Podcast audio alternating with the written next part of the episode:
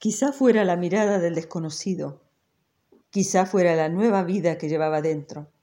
Pero el caso es que aquel otoño, por primera vez en todos los años que llevaban viviendo ahí, Adela quiso limpiar y ordenar la casa, lo que maravilló a las dos niñas que se movían detrás de ella, imitándola en el sacudir, barrer, fregar, quitar el polvo, lavar. Pero una vez metida a fondo en la tarea, pronto se dio cuenta de que le hacían falta herramientas y artículos que no tenía. Y entonces, también por primera vez en todos esos años, decidió que podrían ir al pueblo más cercano a comprar algunas cosas. Varios días les tomaron los preparativos para la ida. Las niñas no tenían ropa adecuada, así que con una vieja falda que había traído en su mochila al llegar, Adela les cosió unos vestidos.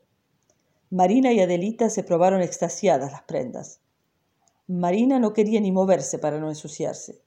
Adelita, en cambio, jugaba a ponérselo y quitárselo, y hubiera querido que Marina le permitiera probarse el suyo. También hubo que surcir una blusa de la madre, componer unas zapatillas e improvisar un calzado para las niñas, además de ir a recuperar el poco dinero que había quedado en el fondo de un bolso. Por fin, una mañana de sol, salieron las tres rumbo al pueblo. Fueron hasta la carretera por un camino que cortaba a través de las dunas y allí esperaron el ómnibus que iba hacia el sur.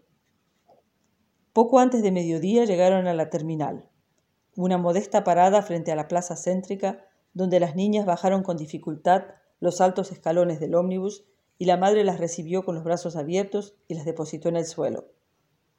Jamás olvidaría Marina cómo las miraban los vecinos, mientras caminaban las tres de la mano hasta un almacén cercano aunque también ellas probablemente los miraran, a su vez extrañadas, ya que nunca antes habían visto a otros adultos que no fuera su madre. En el almacén compraron productos de limpieza y también frutas y verduras, cuyos colores y formas las niñas descubrían con asombro. Después, cargadas con bolsas, se sentaron en un banco en la plaza hasta que salió el ómnibus de regreso. A Marina le quedó el recuerdo de unos árboles que le parecieron inmensos y de las hojas que se les iban cayendo, del crujido que hacían al pisarlas. Cuando llegaron a la casa, se estaba poniendo el sol detrás de los médanos. Aquella noche cenaron lo que a los ojos de las niñas era un banquete. Trasladaron la mesa de la habitación a la sala de estar y sobre ella dispusieron, en la vajilla que habían adquirido esa misma tarde, los frutos lavados y cortados, rodeados de los mariscos y las hojas de siempre. Comieron opíparamente, con los cubiertos nuevos primero, con las manos luego, celebrando con risas cada torpeza, haciendo bromas, dejando instalarse por una vez un clima de fiesta que ni Adelita ni Marina olvidarían.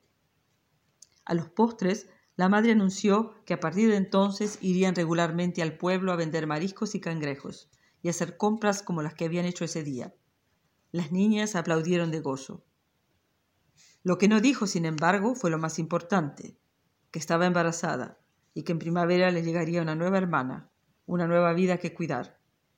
Sin duda lo calló por no saber qué palabras ponerles a los hechos, por temor a las preguntas que surgirían, como si las niñas no lo supieran ya tácitamente, como si no lo hubieran presentido en su misteriosa desaparición de hacía algún tiempo o adivinado en sus silencios.